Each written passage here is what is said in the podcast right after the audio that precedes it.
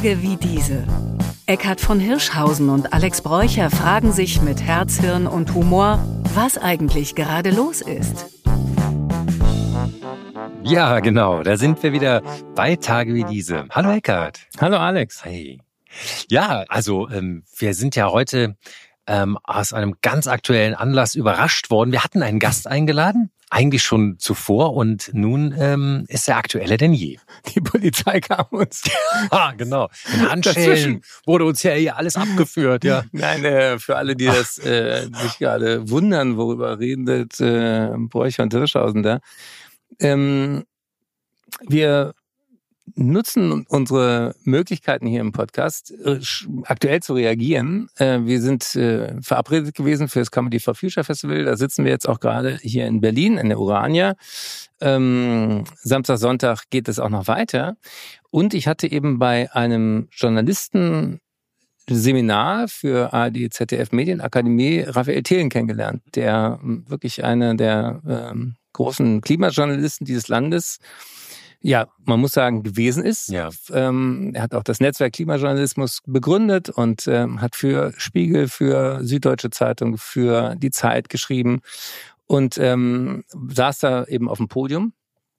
Und ich dachte, es ist interessant, wie, wie er sozusagen die Möglichkeiten einschätzt, äh, mit, mit Worten, mit, mit Recherche, mit äh, ähm, ja, Blickweiten, auch auf die Klimakrise Menschen zu motivieren.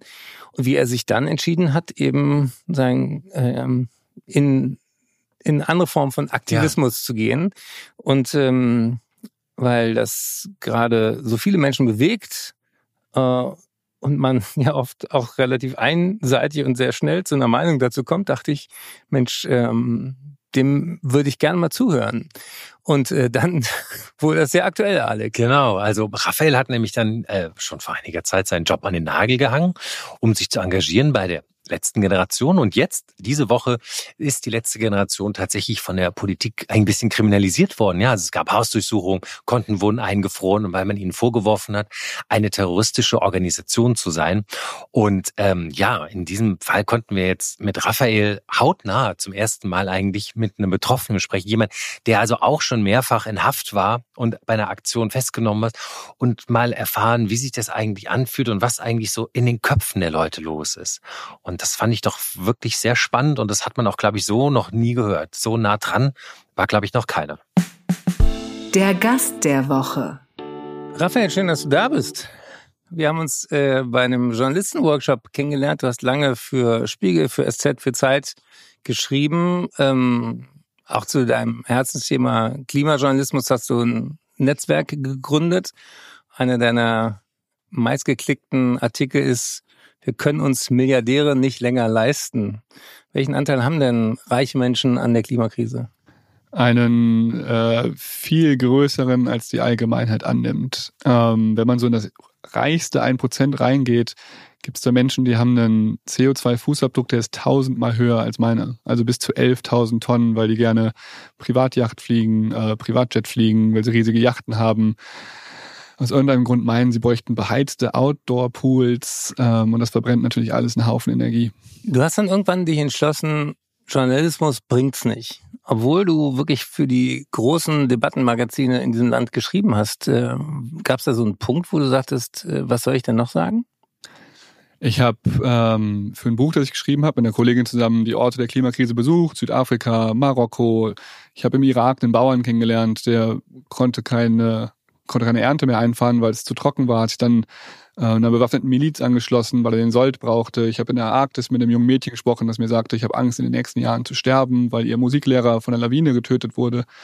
Ähm, und habe mir dann angeguckt, was müssen wir tun, um diese Krise zu überwinden. Und ähm, der Weltklimarat sagt, wir brauchen weitreichende Änderungen in allen Sektoren unserer Gesellschaft, und zwar umgehend. Und wenn man das aber mal ausbuchstabiert, was das bedeuten würde, gilt das schnell als radikal.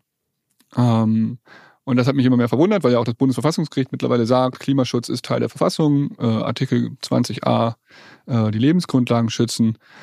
Mm, und ich habe dann gemerkt, ich kann nicht mehr so richtig das schreiben, was ich für angemessen halte, weil man dann irgendwie in so eine Aktivismus-Ecke gestellt wird. Ähm, genau, es kam so ein Gegenwind aus den Redaktionen. Immer öfters die Frage, Raphael, bist du Aktivist? Gleichzeitig habe ich gesehen, es gibt aktivistische Gruppen, die sehr gute Arbeit machen und klar kommunizieren. Ähm, und was ich aber vor allem nicht verstanden habe, es gibt ja einen großen Konsens, dass Demokratie und Menschenrechte, die zu verteidigen, Aufgabe des Journalismus sind. Da würde ja jeder unterschreiben aber der Schutz der Lebensgrundlagen nicht. Also wenn man dann sagt, wir müssen das Klima schützen, dann ist man schnell ein Grüner oder ist man schnell ein Aktivist. Und, ähm, und, und ich kam mit diesem Widerspruch nicht mehr klar. Und warum, das widerspricht der journalistischen Neutralität, kannst du das kurz erklären? Weil wie du schon sagst, wenn man jetzt, sagen wir mal, pro Demokratie ist, dann erwartet man das von jedem Journalisten. Aber pro Umweltschutz ist dann auf einmal nicht in Ordnung, nicht neutral oder wie ist da der Grund? Das wurde mir, das, das kam bei mir immer so an und ich glaube, das hat viel damit zu tun, dass in den letzten 40 Jahren, und es, wir wissen ja mittlerweile alle die ersten Studien, dass die Klimakrise zu katastrophalen Konsequenzen für einen Großteil der Weltbevölkerung führen wird. Das ist ein Zitat aus einer Studie von British Petrol aus dem Jahr 1981. Das war alles bewusst, was heute, das war alles klar, was heute passiert. Mhm. Und die haben seitdem viele Milliarden US-Dollar ausgegeben, um dieses Thema erst zu leugnen und dann als ein grünes Thema zu markieren. Und ist halt, wenn man halt heute sagt Klima, dann denken immer noch viele Birkenstocks. Und ich bin wirklich kein Öko. Ich habe ein Auto, ich esse immer wieder Fleisch, komme aus einem Arbeiterhaushalt. Und trotzdem, wenn man, wenn einem was gelegen ist an Demokratie, an Menschenrechten, an unserem friedlichen Zusammenleben. Wie gesagt, ich habe im Irak gesehen, wie ich habe in Syrien gelebt vor dem Bürgerkrieg. Der syrische Bürgerkrieg ist auch durch die Klimakrise mit verursacht worden.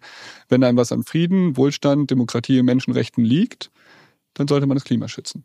Du bist der Einzige hier von uns allen, der diesen Schritt gegangen ist, sich wirklich festzukleben. Wie war das das erste Mal? Erstaunlich befriedigend. Ähm, ich weiß nicht, wie es euch geht, aber man läuft ja mit so einem ständigen schlechten Gewissen durch die Gegend. Man denkt so, alles, was ich mache, ist Teil, der, Teil dieses, des Problems. Ob ich jetzt was was trinke, auch mein Job fühlte sich nicht mehr ausreichend an. Und zum ersten Mal da zu sitzen und der Verkehr kommt zum Erliegen und es geht uns nicht um die Autofahrerin, es geht uns nicht um den Verkehr, aber zum ersten Mal zu sagen so, okay, ich mache jetzt nicht mehr mit. Ich stelle mich jetzt wirklich gegen diese ganze Zerstörung, sitze hier und klebe hier, bis die Polizei kommt, lasse mich dann auch verhaften, werde in Haft genommen, bin in Gewahrsam in der Einzelzelle. All das ist physisch auch hart, auch das angeschrien werden von Autofahrern, weggerissen werden.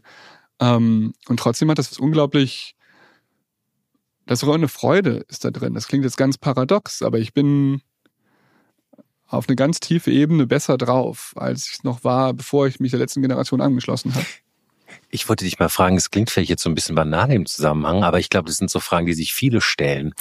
Ich bekomme ganz viele Postings von der letzten Generation zurzeit in mein Feed reingespielt in Social Media mit, ich will mal sagen, Werbemaßnahmen, Recruiting. Und wenn du auch mitmachen willst, da werden auch Fragen artikuliert. Ne? Also habt ihr euch auch schon mal gefragt, ich würde gern mitmachen, aber mich nicht festkleben. Tut das weh? Also würde ich dich jetzt mal fragen, wenn du hier so Zeuge bist, wie ist das denn mit dem Festkleben? Also du hast doch gesagt, weggerissen werden. Mhm. Also ich möchte es nur mal verstehen. Du, du, das klebt wirklich in Sekunden, ja, und dann bist mhm. du am Asphalt. Und wurdest du weggerissen oder wurdest du so mit dem Öl langsam weggeschmirgelt? erzähl mir ganz kurz, wie es sich anfühlt. Tun einem die Flossen weh? Hast du den Asphalt noch vier Wochen an den Händen gehabt? Ich habe direkt deine Hände angeguckt. Und ähm, kannst du was davon wissen erzählen? Was wir machen, wir gehen bei Grün auf die Straße, wir ziehen unsere Westen an, wir setzen uns hin und wir kleben uns aber nicht gleich an, weil halt oft Autofahrer aussteigen, aggressiv sind, uns packen und halt wegreißen. Und die würden nicht darauf acht geben, ob wir jetzt angeklebt sind oder nicht. Und eine angeklebte Hand abgerissen zu kriegen, heißt halt, Haut bleibt auf dem Asphalt. Ähm, das heißt, wir warten, bis die Polizei kommt. Und das ist der Augenblick, wo wir uns ankleben, weil normalerweise die Polizei, und das muss man wirklich sagen, ganz viele Beamte, die wir treffen, sind hochprofessionell. Ähm, wir haben oft gute Gespräche. Die sind oft freundlich. Wenn sie nicht freundlich sind, sind sie meistens neutral. Und die reißen uns nicht ab in 90 Prozent der Fällen, in 95 Prozent der Fällen, wenn wir schon kleben. Dann mhm. sichern die die Lage, die bitten die Autofahrer Abstand zu halten, schicken die weg, die nehmen auch schon mal eine Anzeige auf, wenn da jemand von uns gewirkt wurde oder so, von okay. Autofahrern. Ähm, und dann sitzt man da und hat man ja die Hand auf den Asphalt geklebt. Ja. Ähm, und klar tut das weh. Also die kommen dann manchmal mit dem Pinsel, manchmal auch mit einem Holzspatel. Und ich meine, vielleicht habt ihr euch ja mal als Kinder so zwei Finger aneinander geklebt und dann versucht man die auseinander zu machen und es Stimmt. ripscht natürlich so ein bisschen, wenn man die auseinanderzieht. Und wenn man mit so einem Holzspatel und die haben ja auch dann nicht immer die Geduld, mhm. da tut das weh. Okay. Der Vorwurf, der oft kommt, ihr nervt. Und ihr trifft die Falschen. Ihr trefft irgendwie die Menschen, die, die zur Arbeit wollen, die nicht sozusagen dafür können. Wie siehst du das? Ähm, ich finde es jedes Mal schwer, da zu sitzen. Also es ist diese, dieses, ich finde, empfinde es als sinnhaft, aber auch jedes Mal schwer. Ähm, das erste Video, was ich von der letzten Generation gesehen habe auf Twitter, war ein Handwerker, der aus seinem Auto aussteigt und brüllt, ich habe keine Zeit, wir haben alle keine Kohle, Kohle, wir sind wegen Corona pleite, lasst uns durch. Und das, und dann dachte ich so, das hätte mein Vater sein können. Der war auch Handwerker, hatte einen kleinen Betrieb, der hatte nie Geld, nie Zeit. Im Zweifel stand der Betonmischer schon da an der, an der äh, Baustelle und wenn jetzt nicht Leiter Beton gegossen wird, dann ist der Tag gelaufen und alle haben miese gemacht. Also so, ich verstehe jedes Mal, wenn die Leute da sauer sind. Oder da kommt eine Schule, eine Lehrerin zu uns und sagt, da ist die ganze Schulklasse, wir waren seit Monaten nicht mehr im Schwimmunterricht, können wir bitte durch? Und natürlich fühlt sich das scheiße an. Diese Schulklasse kann jetzt nicht zum Schwimmunterricht. Ähm, und gleichzeitig, also Fridays for Future haben an ihrer Spitze haben 1,4 Millionen Menschen auf die Straße gebracht. An dem gleichen Tag hat die Regierung ein verfassungswidriges Klimaschutzgesetz verabschiedet. Ähm, es ist ja auch eine völlige Verzweiflung, die da drin steckt. Also ich war an den Orten der Zerstörung. Ich, meine Mutter wohnt in der Nähe der Erft, also da, wo die großen Beschwengungen in Westdeutschland waren. Mhm. Ähm, ich war da unterwegs. Das ist, wir sind die Störung. Ja, wir machen halt ein bisschen mehr Stau in der Stadt, die eh jeden Tag chronisch verstopft ist. Aber die Klimakrise, die nervt dann nicht mehr. Die vernichtet unsere Lebensgrundlagen. Also sprechen Sie doch mal, sprecht doch mal mit den Leuten im Ahrtal. Oder jetzt gerade in Italien, wo es überschwemmt, erst dürr war und jetzt überschwemmt. Das ist doch eine, eine Störung, wie man sie sich gar nicht mehr vorstellen kann. Dieses nicht vorstellbar ist ja auch das Thema, worum es auch in dem äh, Journalistenseminar ging. Die Frage, ähm, wo ist eigentlich der, der Knackpunkt? Wie kommen wir schneller aus dem Wissen zum Tun. Und ähm, übertragen gesprochen seid ihr so eine Art äh, Post-it mit dem Kleben. Also ihr seid der Klebzettel, ein Denkzettel zu mhm. sagen, ey, vergesst nicht, dass das unsere größte Freiheitsberaubung ist, die Klimakrise, dass das heute schon Menschenleben kostet. Und sagen, euer Argument ist, im Verhältnis zu dem, was, was wir an Leid verhindern wollen, ist das, was wir jetzt im Moment verursachen, auch an, an Rechtsbruch, sagen, legitim oder in irgendeiner Form gerechtfertigt. Nun, als wir das Gespräch vereinbart hatten, konnte keiner wissen, dass am Mittwoch plötzlich Hausdurchsuchungen waren. Reden wir mit einem Terroristen dabei? Ich finde das richtig schwierig immer, wenn ich das auch auf Twitter lese. Wir wären Terroristen. Ich war mal, ich habe im Libanon gelebt, auch als Reporter. Mhm. Und dann ist so eine Autobombe in einem Viertel, in meinem Nachbarviertel in die Luft gegangen. als ich da angekommen bin, hing eine Hand noch im Baum von jemandem, der zerfetzt wurde. So, das ist Terrorismus. Und es ist einfach eine dermaßige unterirdische Eskalation, die da verbal gegen uns stattfindet. Das ist so eine Verschiebung. Wenn uns ein SPD-Mann als Taliban bezeichnet, Taliban steinigen Menschen. Ich weiß nicht, wo diese Gedanken herkommen. Wir protestieren friedlich, wir kündigen das an, wir stehen mit so einem Gesicht dazu, wir, unser Plan steht im Internet, unsere gesamte Organisationsstruktur stand auf unserer Website. Unsere Website wurde heute Morgen offline genommen von einer Justiz, die sagt, wir wären eine kriminelle Vereinigung, bevor ein Gericht das festgestellt hat. Hm. Also da findet eine Eskalation gegen uns statt, die mir grausen lässt. Und es ist ja auch, wir leben jetzt noch im, im absoluten Überfluss. Was passiert denn, wenn hier mal dreimal hintereinander die Ernten ausgefallen sind? Wie eskaliert denn dann eine Bevölkerung, ein Staat? Keine Ahnung. Mir macht das richtig Angst, was da gegen uns in Stellung gebracht wird. Verstehst du diese Aggressivität, wo die herkommen? Ich verstehe jeden, der genervt ist morgens im Verkehr. Ich bin auch genervt, wenn der Zug ausfällt und der ICE mal wieder zu spät ist. Das nervt mich auch. Ähm, und ich bin keinem Autofahrer persönlich sauer, der mich da wegreißt. Ich denke mir so, ich sitze hier in dem vollen Wissen, dass das passiert wird. Ich bin wütend über eine Regierung, die all das weiß, auf eine CDU, die 16 Jahre das Land regiert hat, auf eine Physikerin Dr. Angela Merkel, die all das wusste und nichts getan hat. Ich bin sehr wütend auf eine FDP, die sich oder auf einen Matthias Döpfner, den Verleger, ähm, der sagt, der völligen Quatsch verzapft über die Klimakrise, eine FDP dann hochschreiben möchte, deren eigener Klimareferent sagt, die Klimakrise ist äh, im Worst Case ein Aufschwung für die Zivilisation. Also das, der, der Klimareferent der FDP betreibt Klimawandelleugnung.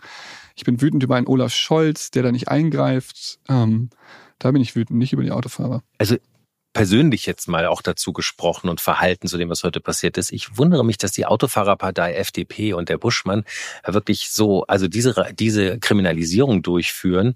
Konten werden beschlagnahmt, euch vorgeworfen wird, es ist eine äh, terroristische Vereinigung. Das finde ich wirklich nicht in Ordnung, weil da ist tatsächlich, glaube ich, ein Kanonen auf Spatzen. Das zeigt mir zwar die Angst des Staates, aber was es, was es bei mir macht, das ist wirklich nur persönlich,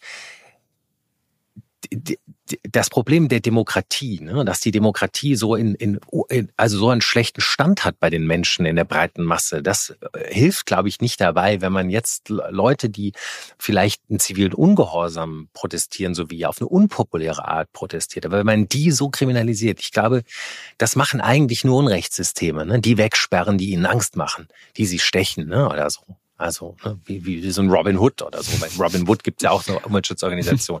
Also das finde ich auch nicht korrekt und ich finde, das ist auch keine, das muss ich auch nochmal sagen, keine souveräne An Antwort von einem Staat. Ne? Eine starke Demokratie sagt, hey, dann protestiert halt so. Ne? Aber irgendwie sind sie da total durchgedreht jetzt. Ne? Also jetzt haben sie euch wirklich, stellen sie euch an den Pranger.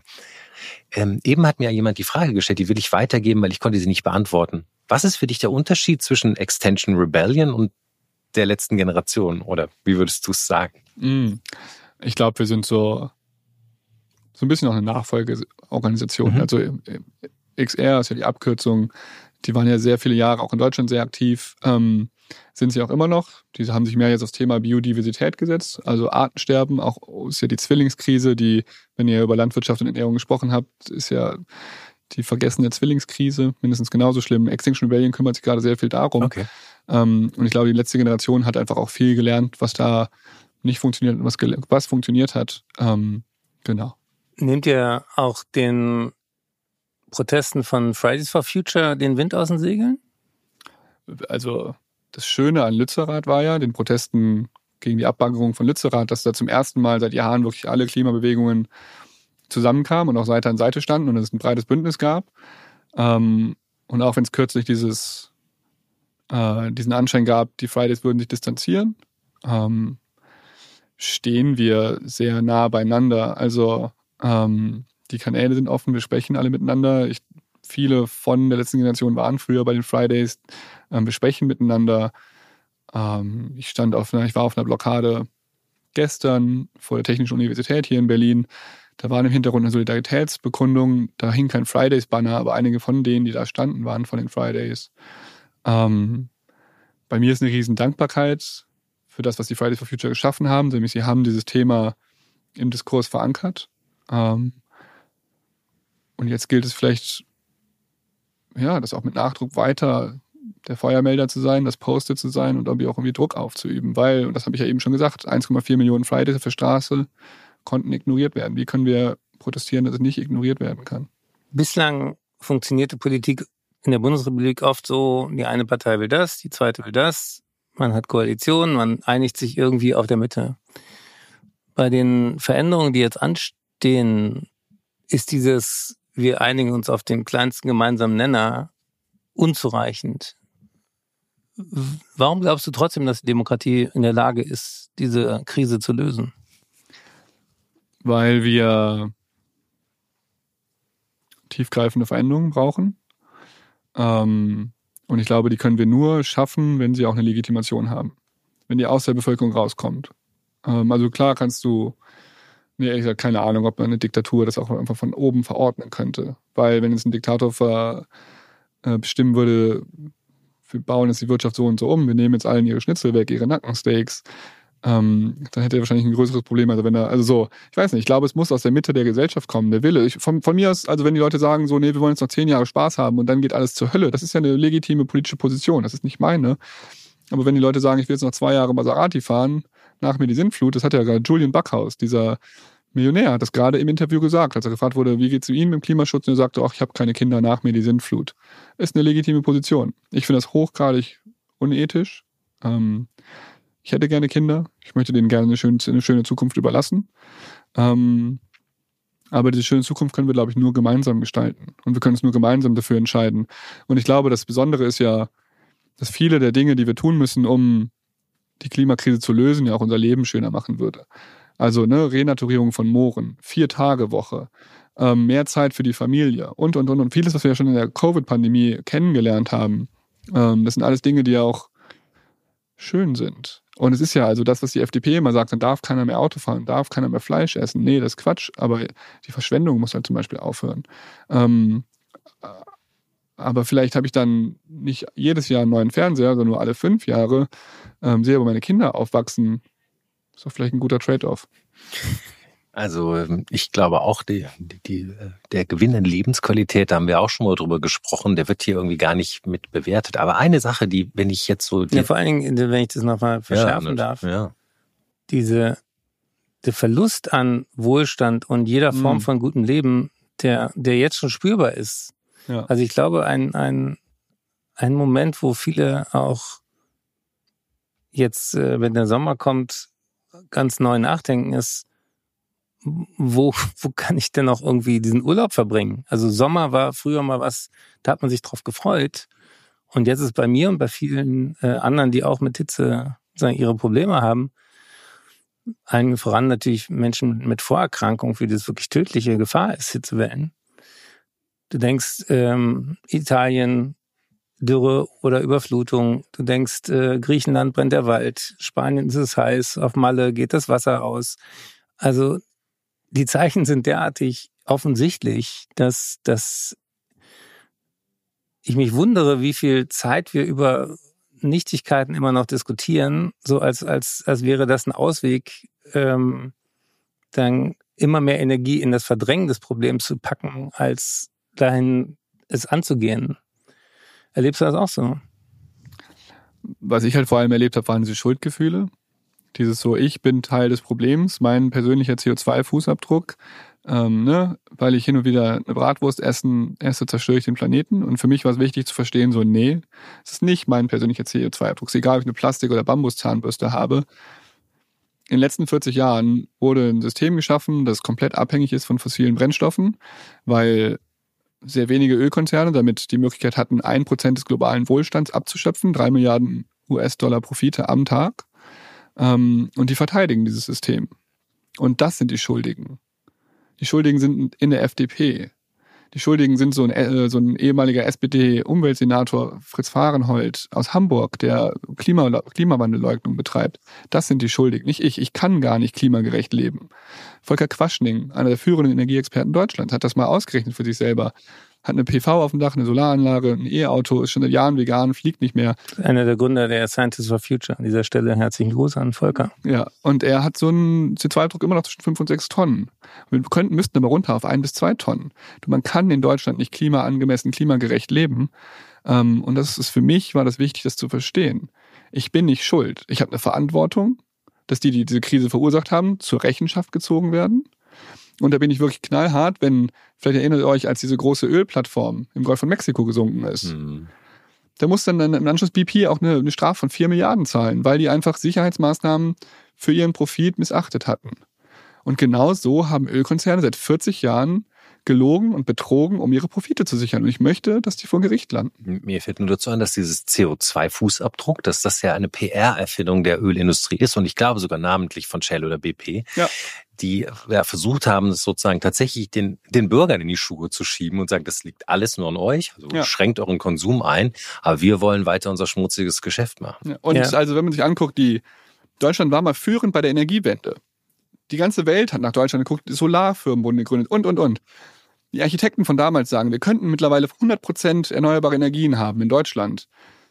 RWE sah damals seine Profite bedroht. Und das lässt sich alles nachlesen in dem tollen Buch Die Klimaschmutzlobby. Und hat einfach sehr bewusst Druck im Kanzleramt, Druck im Wirtschaftsministerium gemacht, um diese Energiewende zu sabotieren. Ja, vielen Dank. Abhängigkeit von russischem Gas, heute äh, von russischem Öl, heute Abhängigkeit von Katar. Weiter machen wir unsere Lebensgrundlagen kaputt. Vielen Dank für gar nichts. Ich möchte, dass da was gemacht wird. Ich glaube aber psychologisch ähm, ist das Schwierige, dass wir einerseits Opfer sind und ich teile deine Diagnose sozusagen letzte Generation, die es gut hatte. Gleichzeitig sind wir Täter. Also diese, dieses Schwarz-Weiß, was jede gute Story braucht, der Friedemann Karik, der hat ja auch äh, über die erzählenden Affen und über die Schwierigkeiten, die Klimakrise sozusagen zu einem, zu einem, ja, wie, wie erzählt man darüber so, dass, dass wir verstehen, dass wir Naturkatastrophen nicht mehr als von der Natur gegeben ansehen können, weil wir Teil der, Teil der äh, treibenden Kraft dahinter sind im, im menschengemachten Klimawandel. Und du hast vorhin von den sozialen Kipppunkten berichtet. Ich hatte auch, als ich beim mit den Scientists for Future und Health for Future bei der beim globalen Klimastreik ähm, war, das Gefühl, wir sind ganz kurz davor. Ja, also mit 1,4 Millionen Menschen auf der Straße. Und das waren ja alles keine Extremisten und linken Ökospinner. Das war wirklich die Mitte der Gesellschaft, die verstanden hatte, wir, wir, schaffen das gemeinsam oder gar nicht. Dann kam fucking Corona, dann war diese Form von, von Protest erstmal ähm, nicht mehr möglich lange Zeit und, und diese, diese, dieser soziale Kipppunkt ging sozusagen ungenützt vorüber. Die Sorge ist ja, dass, dass durch Aktionen der letzten Generation tendenziell die, die Mitte der Gesellschaft in die falsche Richtung kippt. Also falsch im Sinne von ähm, sich eher radikalisiert und sagt, wir wollen es alles wieder wie, wie früher, obwohl völlig klar ist, es wird nie, es wird sowieso nichts mehr wie früher. Aber es ist so viel leichter, die Überbringer der Botschaft zu hassen, als, sie, als sich damit auseinanderzusetzen, wie viel Wahrheit steckt da drin. Also wie gehst du mit diesem psychologischen Moment um, dass, dass wir eigentlich auch in der repräsentativen Demokratie brauchen wir Mehrheiten für, für, für Maßnahmen. Wir brauchen Popularität dieser Maßnahmen, um Politiker, Politikerinnen wiederzuwählen. Also das, das sind so Widersprüche, mit denen ich selber inzwischen auch relativ ratlos bin. Und für den ich auch nicht die definitive Antwort habe, die das ich auch jeden Tag spüre. Ähm, was ich aber auch merke, es gibt diese tolle More in Commons Studie, die mhm. sich die deutsche, Politik, äh, deutsche Bevölkerung mal angeguckt hat und in so fünf äh, Milieus aufgeteilt hat. Und es gibt so 20 Prozent, woraus sich die letzte Generation auch einfach ähm, direkt rekrutiert, wo, wo, wo wir herkommen. Offen, neugierig, positiv für Veränderungen.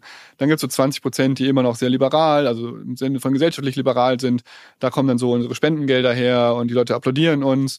Dann gibt es nochmal 20 und nochmal 20 Prozent, das sind dann die etablierten und dann so ein bisschen die, kann man sagen, Linksparteiwähler, die sehr pro-sozial sind. Egal. Was mir wichtig ist, ich glaube, dieser ganze Hate, den ihr in euren Videos seht und auf der Straße seht, wenn sie uns wegreißen und anbrüllen, das kommt, glaube ich, so aus den letzten 20 Prozent, die dann auch AfD-nah sind, sehr nationalistisch, Law and Order. Und das aber diese 60 Prozent in der Mitte, ähm, und das merke ich immer, wenn ich auf äh, Demos von uns links und rechts Flyer verteile. Da kommt unglaublich viel Unterstützung. Da sagen Leute, danke, dass ihr es macht. Haltet durch. Äh, ich habe letztens für euch gespendet und, und, und. Und auf einmal kriegt man ganz viel mit, dass da ganz viel Unterstützung in der Mitte der Gesellschaft auch schon ist, aber der ist nicht so sicht- und hörbar wie diese laute Minderheit. Mal wieder. Es ist mal wieder diese laute Minderheit, die auch schon 2015 im Sommer der Migration den Diskurs so dominiert hat. Und dann ist es, glaube ich, auch vielleicht jeder Person, die jetzt gerade hier zuhört, an, an euch, vielleicht mal den Nachbarn zu sagen, so, ah, ich finde die letzte Generation eigentlich ganz gut, weil was haben wir sonst noch für eine Wahl? Oder das mal ins Internet zu schreiben. Also ich wollte noch eins dazu sagen, du hast eben diese Sinusmilieus angeführt, da hast du zwar jetzt sozusagen als Opposit nur so nur die Rechten, da gibt's auch noch eine große bürgerliche Masse, die konsumhedonistischen und die Bewahrer sind, ne, die sind jetzt nicht unbedingt rechts, wollte ich nur sagen, die sind, glaube ich, die größten Störenfriede, die nämlich da mit ihrem Mittelklasse-Leben und Mittelklasse-Wagen da sitzen und halt nichts abgeben wollen. Also das wollte ich nur aber so ein bisschen... Die, aber ich glaube, die sind nicht gegen uns, nee, nee, sondern die wollen auch bewahren, da, die wollen ja ihr Häuschen bewahren. Ja, ja. So, die, die, die kommen nicht auf die Straße und reißen genau, das da weg. Bewahrer, nee, das wollte ich auch gar nicht dagegen sagen. Ich wollte nur auf was anderes hinaus. Habt ihr mal darüber nachgedacht? Und da haben wir in diesem Podcast auch schon drüber gesprochen. Und ich glaube, es war auch schon mal bei euch im Gespräch, vielleicht eine Partei zu gründen. Erinnert ihr euch an diese Geschichte in, im Nordirland-Konflikt, die, die radikalen Parteien, die teilweise, die waren terroristisch, die Sinn Fein oder sowas, die haben dann irgendwann einen politischen Ableger ge gegründet, der wurde akzeptiert ne, als politischer Player und die haben ihren Weg ins Parlament geschafft und äh, damit sozusagen viel mehr politisch bewegt, als sie noch eine radikale kein Vergleich, ne? Bitte nicht das meinen. Aber wäre es für euch nicht sinnvoll, also wirklich eine politische Partei mit einer Basis zu gründen, mit Basisarbeit? Es gibt ja Klimaparteien, es gibt die Klimaliste und und und und und. Das, da, da laufen ja Experimente und es werden, ne, also. Aber wir sehen jetzt bei, bei Robert Habeck, in dem Moment, wo du ein, ein brennendes Thema, nämlich das Verfeuern von fossiler Energie zum Heizen von Häusern anpacken willst. Ja. Ich kann nicht beurteilen, wie gut oder schlecht dieses Gesetz gemacht war. Aber sofort kriegst du sozusagen die volle Breitseite und ähm, deswegen habe ich großen Respekt vor Menschen, die für ihre Überzeugungen bereit sind, auf Popularität zu verzichten. Und ähm, deswegen finde ich das auch ähm, gut, dass wir heute gesprochen haben, auch wenn wir nicht alle äh, Wege oder alle Überzeugungen teilen. Aber im Gespräch zu bleiben, ist doch das Mindeste. Dafür, das machen wir auch viel. Wir reden mit Kirchenüberhäuptern, mit Politikern. Wir waren gerade bei Wissing. Ich rede mit jedem, der möchte. Ähm, ich klebe nicht gerne auf der Straße. Also ich wäre gerne auch Journalist geblieben. Ich habe das sehr genossen, diesen Beruf. Ich habe das zehn Jahre sehr leidenschaftlich gemacht. Was hat Wissing gesagt? Du warst bei der Delegation dabei. Das würde mich mal interessieren, was er gesagt hat. War auch leider, was ist auch alles gesagt? vertraulich. Aber es war wohl ja, ein, vertraulich. auch ein menschliches Gespräch. War wohl ja. menschlich total okay. Den müssen wir uns mal einladen. Ja, ladet euch mal Wissing ein. Raphael, vielen Dank, dass du bei uns warst. Danke für die Einladung. Alex, Mann, das war ein intensiver Moment und ähm, damit man das auch richtig einordnet, das Gespräch fand Mittwochmittag statt, mhm. also ganz kurz. Ich, ich, ich hatte gar nicht äh, Online-Nachrichten geguckt und ich wusste äh, nicht, wie plötzlich aktuell diese, ja. dieses Gespräch war. Und äh, man merkte es Raphael natürlich an und wir können ähm, ja, ich fand es toll, dass er sich die Zeit genommen hat, weil ähm, der gerade zwischen allen äh, Medienkanälen natürlich auch äh, hin und her ähm, jonglieren musste. Mm, ja, ich fand es so, so persönlich, äh, was er alles berichtet hat und wo er auch wirklich überall war. Er ist ja wirklich überall hingefahren und hat sich, also es ist Zeitzeuge gewesen und hat nicht nur so aus den Blättern äh, von Informationen berichtet, er weiß wirklich, glaube ich, wovon er spricht und ich fand, man hat ihm das Unbehagen so angemerkt und ich fand ihn auch so unheimlich äh, sensibel. Er hat so äh, schön über die, die Innenseiten, äh, glaube ich, gesprochen, dass man auch ein bisschen besser verstanden hat, warum diese oft super nervigen Aktionen ähm, für die Gruppe wirklich von so vitaler Wichtigkeit sind. Also ich bin auch nicht immer dafür und mich nervt's auch, ja, und ich verstehe auch alle, die das irgendwie anstößt. Aber ich glaube, man hat hier nochmal eine andere Perspektive auf die Sache bekommen.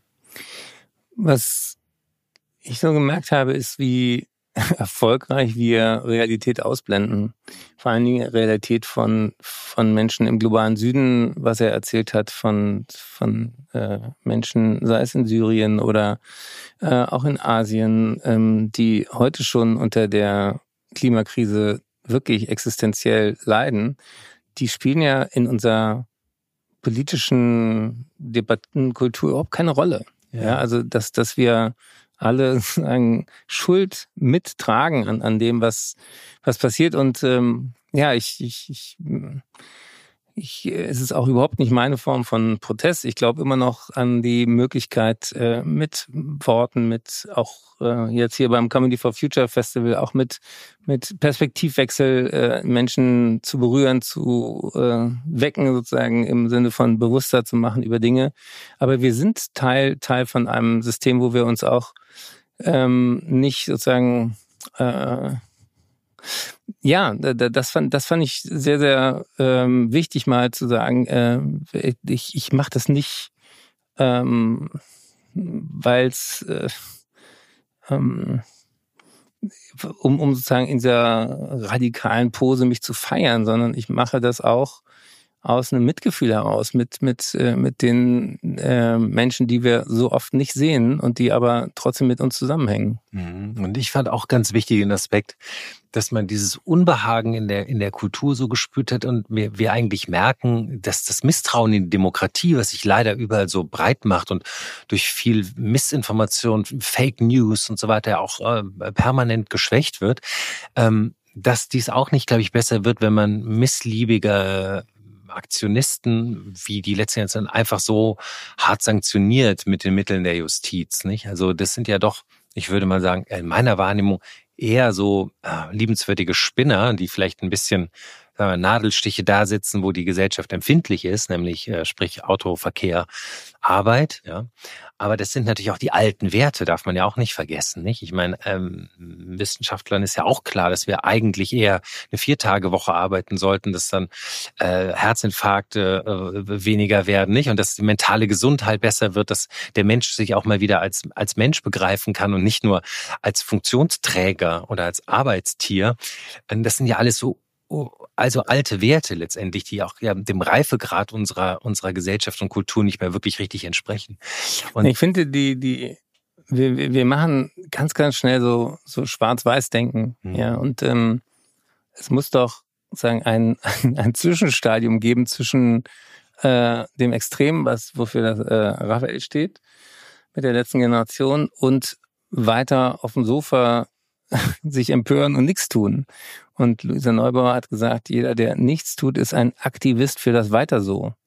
und das finde ich interessant, dass, dass, es, äh, dass wir ähm, lieber sozusagen die, die Verkünder der Botschaft hassen, als uns selber zu hinterfragen, welchen Anteil an Wahrheit steckt da auch drin.